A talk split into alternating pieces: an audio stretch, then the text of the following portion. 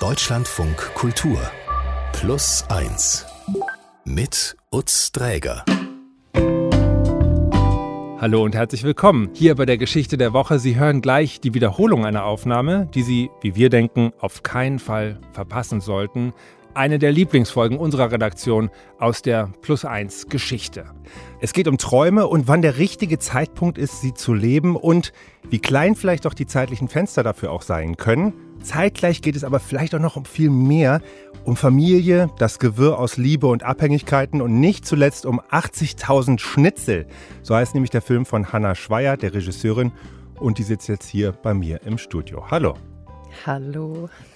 Du machst eigentlich Spielfilme. 80.000 Schnitzel ist äh, nur aber ein Dokumentarfilm und nicht irgendeiner, sondern ungeplant ein sehr, sehr persönlicher Dokumentarfilm geworden. Und um den vielleicht so ein bisschen für die Leute zu erklären, die den nicht gesehen haben, müssen wir vielleicht so die Protagonisten mal ordnen. Es geht im Großen und Ganzen um deine Schwester, die angetreten ist, äh, den hochverschuldeten Hof der Oma zu retten, das Zollhaus. Das Zollhaus musst du vielleicht mal erklären. Was ist das für eine Institution? Das Zollhaus ist ein Gast- und Bauernhof in der Nähe von der tschechischen Grenze. Also sind wirklich 500 Meter, dann ist das so ein Bach, da steht Landesgrenze, da kann man drüber springen, in der Oberpfalz. Und da hat äh, meine Oma mit meinem Opa, die haben dieses Zollhaus, als es noch ein echtes Zollhaus war, übernommen, um da ein Gasthaus draus zu machen und einen Bauernhof. Mhm. Und der hatte mal eine sehr erfolgreiche, große Zeit. Aber zu dem Zeitpunkt, wo der Film spielt, als seine Schwester sozusagen in Aktion tritt, wird er eher so missgewirtschaftet, hat er Geld gezogen und deine Schwester greift in diese Handlung ein. Also mein Onkel hat mal gesagt, wir sind damals überschüttet worden mit Geld von den Banken als Schulden. Das heißt, schon mein Opa hat Schulden über Schulden aufgenommen, um das Zollhaus einfach Wachse oder Weiche immer größer auszubauen. Das war in der Sommerfrische damals sehr modern, immer ausgebucht, komplett bummvoll für 15 D-Mark pro Nacht Vollpension. Ui. Also unlukrativ von Anfang an. Und mein Onkel hat einfach das dann in einer Zeit, wo diese Zeit schon lange vorbei war, einfach im Größenwahn weitergesponnen. Grandezza, koste mhm. es, was es wolle. Absolut. Und mittendrin deine Oma Bertha, die diese unterschiedlichen, sagen wir mal, männlichen Menschen, die das da so ehrgeizig angegangen sind, erlebt hat, überlebt hat und die da sehr bekannt war für ihre Schnitzel und sehr aufopferungsvoll sich dort ja, engagiert hat. Ähm, was würdest du noch ergänzen zu deiner Oma Bertha? Ich, also wir haben das auch versucht im Film so umzusetzen. Man kann eigentlich diese Männer, die wie so Asteroiden um diese Oma kreisen mit ihrem ganzen Wahnsinn und ihren Träumen. Und meine Oma hat ja dieses Zollhaus quasi seltenst überhaupt verlassen. Ich mhm. meine richtig das Haus. Die hatte keinen Führerschein, die kann nicht schwimmen, die stand an ihrem Küchenfenster und hat Schnitzel geschlagen, um eigentlich diese verrückten Träume zu finanzieren. Und die Wäsche gemacht, die Zimmer gemacht, also die 15 D-Mark pro Vollpension in die Übernachtung ging, weil meine Oma einfach gearbeitet hat bis zum Umfallen. Mhm. Alles gemacht hat so. Also Nachkriegsgeneration gönnt sich nichts eigentlich im Leben, hat er es auch nie als wichtig befunden. Und dann deine Schwester, die ist Anfang 30, eigentlich Molekularbiologin, summa cum laude, hat er eigentlich auch mal in diesem Feld Pläne und entscheidet sich dann aber doch, ich muss dahin, ich muss was tun, damit dieser Hof nicht einfach so viel Energie von der, von der ganzen Familie zieht. Oder wie würdest du das beschreiben? Richtig, also beides. Oder eigentlich sind es drei Sachen. Äh, erstens, ich denke, dass nicht nur meine kleine Schwester dafür steht, summa cum laude, Molekularbiologie, drei Sprachen fließend sprechend, Italienisch, Deutsch, Englisch, hat aber einfach keinen Doktorplatz gefunden schnell, hat immer Bewerbungen gemacht für den Professor, sind immer die anderen weitergekommen, sie nicht. Bis heute wissen wir eigentlich gar nicht warum. Und äh, dazu sind dort alle gestorben auf dem Hof und es war klar, das wird unter Umständen muss verkauft werden und weil wieder unsere Herkunftsfamilie, also unsere Eltern unfähig waren, da irgendwann einen Stopp reinzuhauen und auch drei Stunden vom Zollhaus weg gewohnt haben, haben sie das Problem mit enormen Ausgaben einfach weiter verschoben, indem mhm. sie das erhalten haben. Und dann hat meine Schwester gesagt, okay, also das, was da an Geld abfließt, kann ich in zehn Jahren gar nicht verdienen, wenn ich jetzt die beste Stelle bekomme. Und wenn das Zollhaus weg ist, kann man es nie wieder kaufen. Und so hat sie dann einen Versuch starten wollen, dorthin zu gehen. Und sie hat immer gesagt, ich bin Wissenschaftlerin. Ich denke das in kleinen Planquadraten von Lösung zu Lösung zu Lösung und schau mir das mal ein Jahr an. Mhm. Und du hast gesagt, wenn du dir das ein Jahr anschaust, ihr seid sehr eng schon immer gewesen, dann schaust du dir mal ein Jahr an, wie sie sich das anschaut und was dann so passiert, auch mit deiner Oma und welchen Weg das Ganze geht. Also du bist da als Filmemacherin einfach hin und hast, hast losgedreht. Kannst du dich noch an den Moment erinnern, äh, in dem deine Schwester dir eröffnet hat, dass sie da jetzt hinfährt? Das weiß ich noch ganz genau, weil sie da in Berlin war, bei mir. Sie hat sich hier beworben auf Doktorstellen. Wir wollten ja, sie hat ja vorher in Italien gelebt, in Genua, sieben Jahre da studiert. Und dann war das Studium zu Ende. Italien war in einer extremen Krise, also wie auch Griechenland oder viele südlichen Länder war klar, die Doktorplätze dort sind so extrem unterbezahlt. Dann hat sie gesagt, ich komme nach Berlin zu dir. Wir leben dann da zusammen und haben eine tolle Zeit. Und dort ist es auch nicht weitergegangen. Und dann saßen wir am Plötzensee. Und da hatte sie mir dann so eine Mappe ausgedruckt mit allen Daten zum Zollhaus und hat gesagt, ich kann hier nicht mehr in Berlin sein. Es zieht mich runter und dieses Zollhaus, ein Riesenproblemfeld. Ich gehe jetzt dahin, ich möchte lieber am Land sein. Und genau, daran kann ich mich noch ganz genau erinnern, ja. Mhm. Über die, ihre eigentlichen Pläne hat sie auch in dem Film noch mal so ein bisschen reflektiert. Wir hören mal kurz rein. Damals habe ich gedacht, noch als ich Biologie studiert habe, ich würde mal AIDS heilen oder den Nobelpreis gewinnen. viel in der Welt rumreisen und überall Vorträge halten. Aber die Leute zum Teil. Forschen ist schon was Schönes. Aber Forscher denken viel immer nur an ihrs und schon an die Karriere und an irgendwie Artikel veröffentlichen und jeder ist halt sich selbst immer der Nächste. Und ich arbeite halt gerne mit Leuten und nicht gegen Leute. Das macht keinen Spaß. Du machst in diesem Film relativ deutlich, das ist eigentlich fast schon also ein bisschen eine Provokation, so scheint es, dass du von diesen Zollhaus-Rettungsplänen relativ wenig hältst. Hier hört man dich auch nochmal mit Moni sprechen. Und was hast du heute noch so vor? Naja, gegebenenfalls ackern. Dann bin ich allerdings drei Stunden unterwegs. Oder Glüffern. Dann bin ich immer wieder mal hier. Kommst du immer noch nicht total schwachsinnig vor? Manchmal. Manchmal schon. Wobei ich sagen muss, ich mache es immer noch sehr gern, wenn halt die Sachen soweit funktionieren. Ich habe auch kein Problem damit, wenn viel Arbeit ist, weil ich wirklich gern tue. Aber wenn dann, und ich habe auch kein Problem mit den alten Maschinen, aber wenn dann irgendwas mit dem Bulldog ist oder irgendwas, und dann ist schon finster und man sieht nichts, dann denkt man sich im ersten Moment immer, jetzt ist vorbei. Jetzt geht nichts mehr. Wie kann das überhaupt sein, dass Sie als Biologin und äh, vorher in Genua und mit dir auch sehr das Leben genossen, ja, das klingt jetzt nicht so, als hätte man da irgendwie sofort Know-how für Landwirtschaft mitbekommen. Wie kann das sein, dass sie in dem Film so einfach in diese Rolle reinschlüpft und da irgendwie an den Treckern schraubt und sonst was veranstaltet mit den Kühen? Also das hat erstens damit zu tun, dass wir natürlich ab dem Moment, wo wir laufen konnten, ich sage das ja auch mal im Film, dass ich sage, wir waren im, als kleine Kinder fanden wir es toll, Heuboden und rumspringen, aber je älter wir wurden, desto weniger wollten wir dort sein, weil es war klar, wir fahren dahin, um zu arbeiten.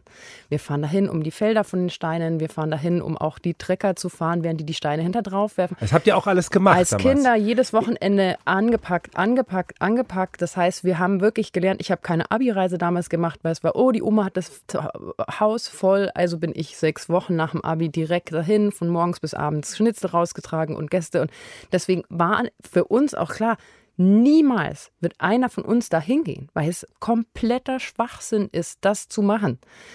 Und das heißt, dieses Anpacken und auch diese körperliche, physische Arbeit waren wir gewohnt. Und dann kommt noch mein Vater on top drauf, der halt sehr ähm, doch ein perfektionistischer Typ ist und wo halt auch Anpacken so eine Devise ist. Für den war halt, ich habe drei blonde Töchter, ich habe ja noch eine große Schwester und die müssen ihre Reifen wechseln können. Das heißt, wir haben schon ab zwölf alle unsere ersten Sätze Reifen wechseln müssen, weil er gesagt hat, keine meiner blonden Töchter steht am Straßenrand und kann ihre Reifen nicht wechseln. Und äh, so kommt diese Grundpatenz und Moni bringt sich alles schnell bei. Die schaut sich was an, die ist eine hochintelligente Frau und insofern hat sie das sich einfach beigebracht. Mhm. Und deshalb hatte sie offensichtlich auch ordentlich Schwung und ließ es sich dann auch nicht nehmen, tatsächlich zum Notar zu gehen mit deiner Oma und da den Hof auf sich überschreiben zu lassen. Jetzt, meine Damen, sind wir beim Schlussvermerk. Der Notar wird beauftragt, den grundbuchamtlichen Vollzug der Urkunde herbeizuführen. Da genau. oder da? Perfekt, wo der Finger ist. Also hierher. Genau. Oder? Wird schon leserlich sein. Bertha Tenefels, ich kann es gut lesen. Und dann gehen wir es an die Tochter auch gleich weiter. Vielleicht schreiben sie nebendran, passt auch noch gut hin. Enkeltochter ist ja richtig. Perfekt. Dann unterschreibe ich auch gleich noch. Höhenle Notar. Und dann darf ich gratulieren. Jetzt, jetzt ist es vollbracht, unser Werk. Und ich weiß, hast du den Last. Aber ich wünsche dir alles Gute. Und ich hoffe, dass du ein bisschen Freude dran hast. Muss man vielleicht dazu sagen, du schüttelst jetzt noch den Kopf, Hanna. Schüttelst du seit dem Moment den Kopf über deine Schwester, dass sie das getan hat? Ich kann auch bis heute nicht fassen, dass die Oma vor laufender Kamera sagt, jetzt hast du die Last. Das habe ich nicht inszeniert. Also ich hätte das ja nicht besser, hätte ich das schreiben wollen, hätte ich es nie so schreiben können. Also das ist eins zu eins. Wir haben ja wirklich nur einen Shot gehabt. Das ist ja quasi eine Plansequenz und wir so, wie das wohl wird, ob das eine gute Entscheidung war, dass wir nicht Schuss gegen Schuss machen, aber wir wollten unbedingt diesen echten Moment und dass es genau sich so abspielt, dass meine Oma sagt, jetzt hast du die Last, kann ich bis heute nicht fassen.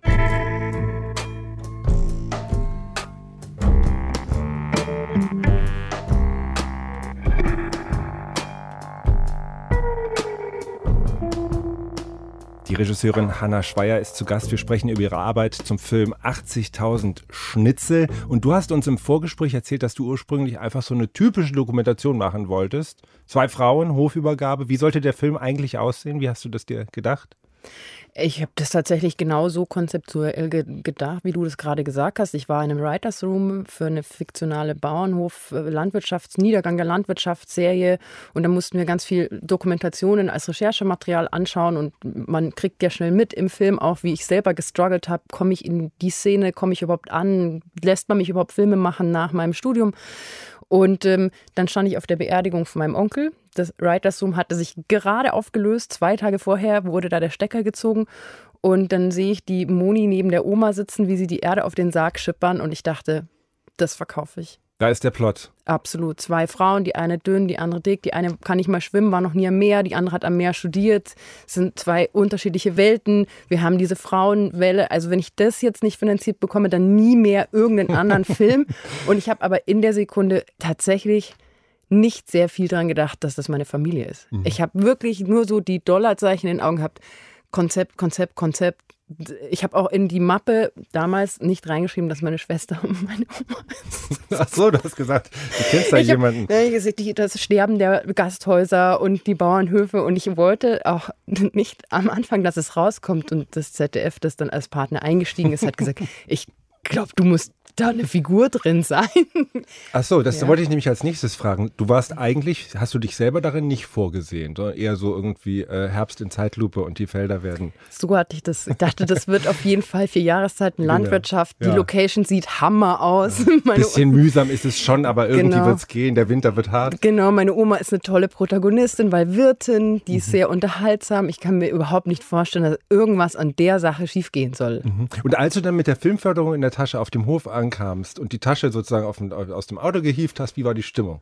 Ähm, also ich, ähm, ich glaube, für, für, für meine Oma war es irgendwie toll und auf der anderen Seite auch krass, weil die bis dahin wirklich keinen blassen Schimmer davon hatte, was Filme machen überhaupt bedeutet. Ich glaube, die hatte immer das Gefühl, ich habe so ein Hobbyleben das man überhaupt nicht richtig ernst nehmen kann. Und während des Drehs hat sie natürlich schon verstanden, als sie gesehen hat, wie wir diese Kameraaufbauten machen, wie wir die Bilder vorbereiten, wie wir um fünf aufstehen und tot ins Bett fallen, nicht Mittagessen. Sie hat irgendwann realisiert, dass wir leiden und dass wir so viel arbeiten, dass wir wirklich leiden. Und dann hat sie angefangen, mich auch als vollwertigen Mensch zu respektieren, weil sie gemerkt hat, Hannas Arbeit tut auch weh. Mhm. Interessant. Das hat allerdings ein bisschen gedauert. Also wie es da kann, kann ich nicht mehr. Ich weiß nicht, wie, bis du mit 50 bis 40 bist, sowieso bald. Deine erste Zeit ist schon vorbei. Das sage ich dir schon immer. Und wenn du es so machst, wirst du 40 und 50. so ist Wenn denkst du mal an mich. Nutze jetzt die Zeit. Es geht noch. Was soll ich machen? Na ja, ich weiß ja nicht, was du jetzt machst. Noch ein bisschen mehr wie da. Was? Hm? Mehr als was? Ja, das, das Ding da halten denn. Und das kann doch nicht alles sein.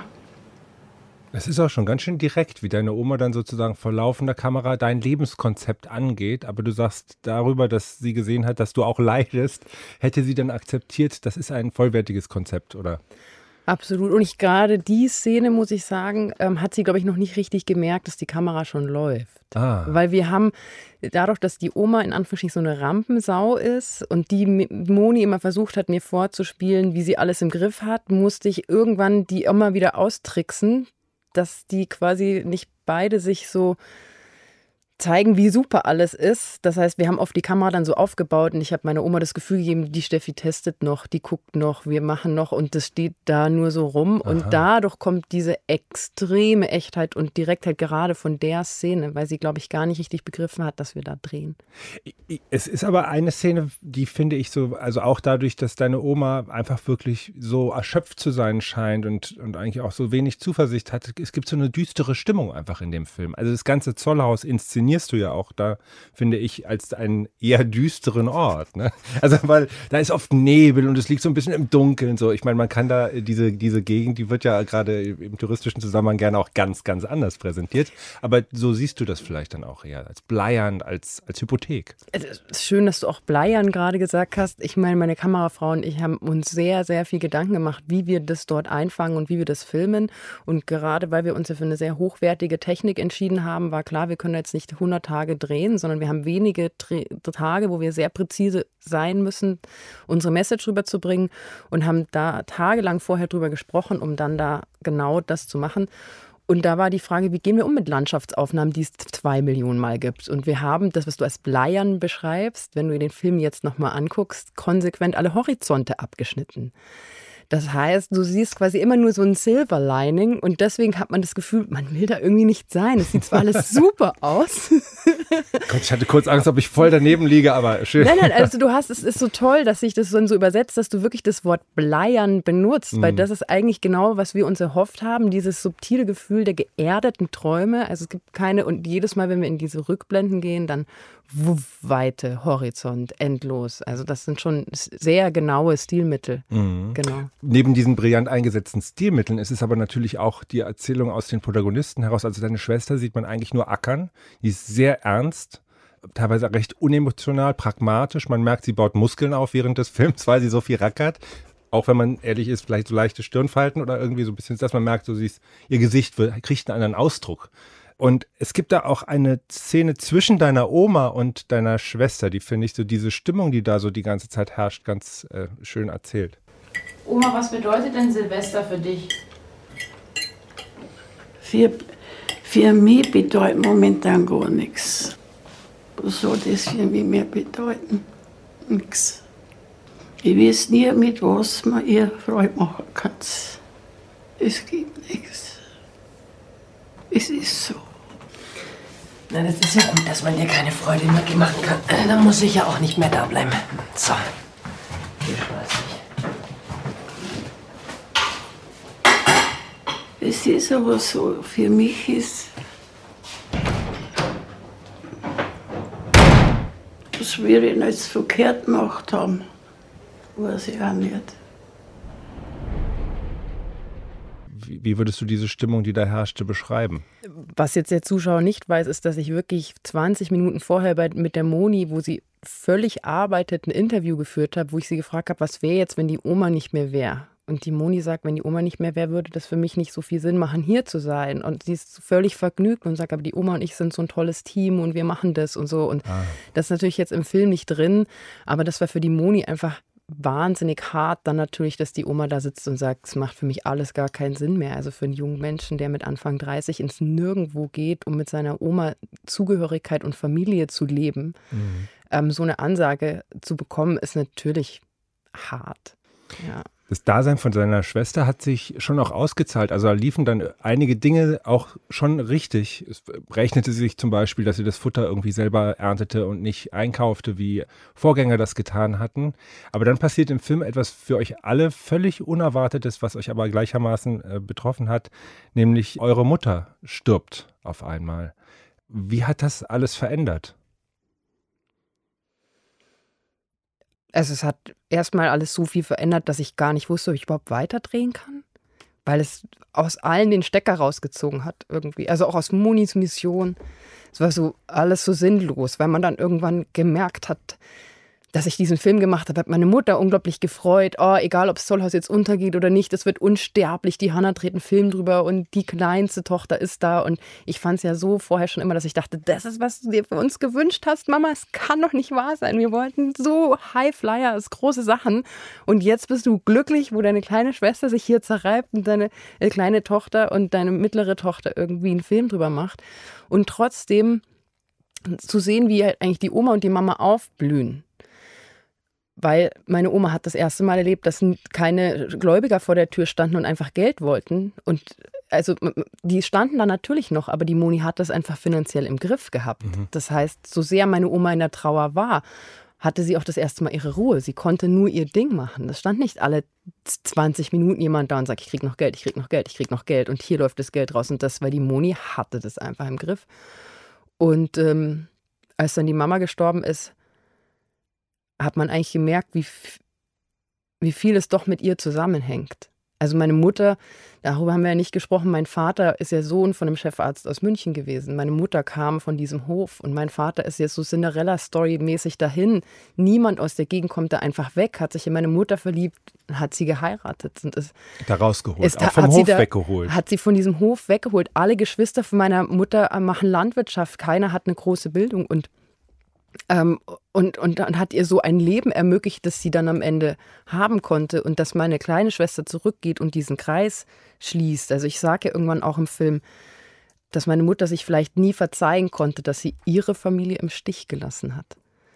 Also, dass sie gegangen ist. Und es ist für mich manchmal, dass ich denke, wie ein Schulderlass, dass dann eines ihrer Kinder dorthin gegangen ist, um dieses, und das heißt es auch noch Zollhaus, ja. Also absurd, also das kann man sich nicht ausdenken, ja, der Zoll, den man, den, den man, der Tribut, den man zollt sozusagen, ja. Wir hören mal einen Ton noch aus dem Film, wie deine Schwester mit der Trauer umgeht. Ich, ich, ich konnte halt einfach auch am Anfang überhaupt nicht drüber reden. Ich weiß nicht, ob die Oma da am Anfang ein bisschen böse auf mich war oder ob sie das halt auch einfach nicht verstanden hat, wie ich damit umgehe. Aber mittlerweile haben wir auch so ein bisschen hin und wieder mal drüber gesprochen wir haben halt irgendwie für uns entschieden, für uns ist sie im Urlaub. Naja, gut. Also das ergreift euch alle sehr im Film. Das ist äh, deutlich spürbar. Letztendlich muss man sagen, kriegt deine Schwester ja dann diese Kurve und langsam bemerkt man, dass es auch mit deiner Oma zu Ende geht. Die verschwindet dann eher so äh, ohne das jetzt auszuerzählen, aus dem Film. Hast du irgendwie einen Punkt gehabt, wo du wusstest, jetzt ist der Film zu Ende? Oder hast du dir vorgenommen, so und so lange drehe ich jetzt noch und dann mache ich Schluss? Oder war es einfach dieses eine Jahr? Also es war von Anfang an klar, dass ich einfach diese vier Jahreszeiten drehen möchte. Egal, was da passiert, weil ich wusste, ich will jetzt da nicht jahrelang rumdrehen irgendwie. Und das war, ich sage bis heute auch so, mystisch, weil wir haben ja ein halbes Jahr oder so gebraucht von diesem Trailer-Dreh, bis wir dann eine Finanzierung hatten. Und hätten wir die ein halbes Jahr vorher bekommen, also schon mit dem allerersten Auftritt, hey, hier sind wir die Schnitzels, dann hätten wir vom Geburtstag von der Oma zum Geburtstag gedreht. Da saßen wir alle noch zusammen. Da habe ich ein Video in meinem Handy, wo die Oma, die Mama und ich, wir alle anstoßen auf 80.000 Schnitzel und wie lustig das alles ist. Und meine Mutter ist dann einen Monat später gestorben. Das heißt, dass wir quasi dieses halbe Jahr später gedreht haben und deswegen in dieser Zeit meine Mutter stirbt und dann meine Oma stir mhm. sterben wird. Ähm, das konnte ja vorher keiner wissen, aber es wäre ja immer passiert. Mhm. Meine Mutter hätte immer diese Operation gehabt.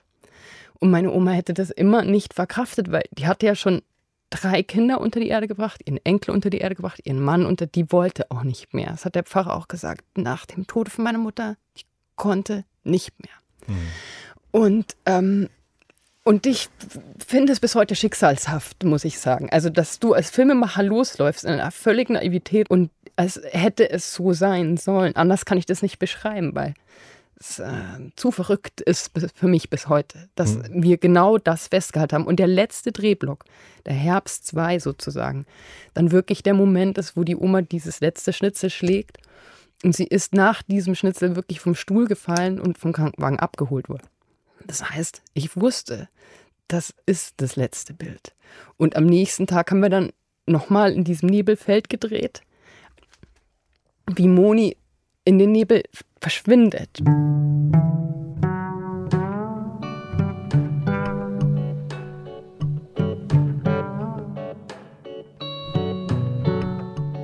Ich frage mich, wie kannst du in diesem ganzen noch die Kamera halten oder war das eher auch heilsam zu sagen, okay, ich mache jetzt hier weiter und überleg mir, wie ist die nächste Einstellung und dann tanzt deine Schwester im Nebel davon und ihr weint aber dann nach dem Dreh alle.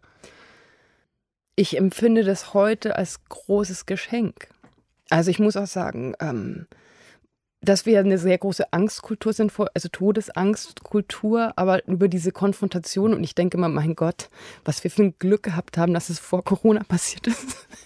Das klingt jetzt noch so blöd, aber man wird dann irgendwann auch so demütig, dass ich dann da und denke, jetzt stellt man sich noch diese Story vor und on top Corona obendrauf. Es wäre ja unmöglich gewesen sozusagen, ja. Ähm, weil alle Risikopatienten waren, die Oma und die Mama und dass dieser Hof so ein Unglück über die Familie gebracht hat. Dass Moni diesen Hof übernimmt, völlig egal, was ich jetzt darüber denke. Dass ich losziehe, in den Film noch überdrehe. Dass zwei wirklich Mitverantwortliche über diese Situation versterben, nachdem alle anderen Hauptverantwortlichen schon gestorben sind. Und wir in diesem Frieden auseinandergehen können. Über diesen Film, der das alles auch sortiert hat wir haben aus diesem schwarzen Monolith halt was geschaffen, was jetzt so eine Schönheit hat.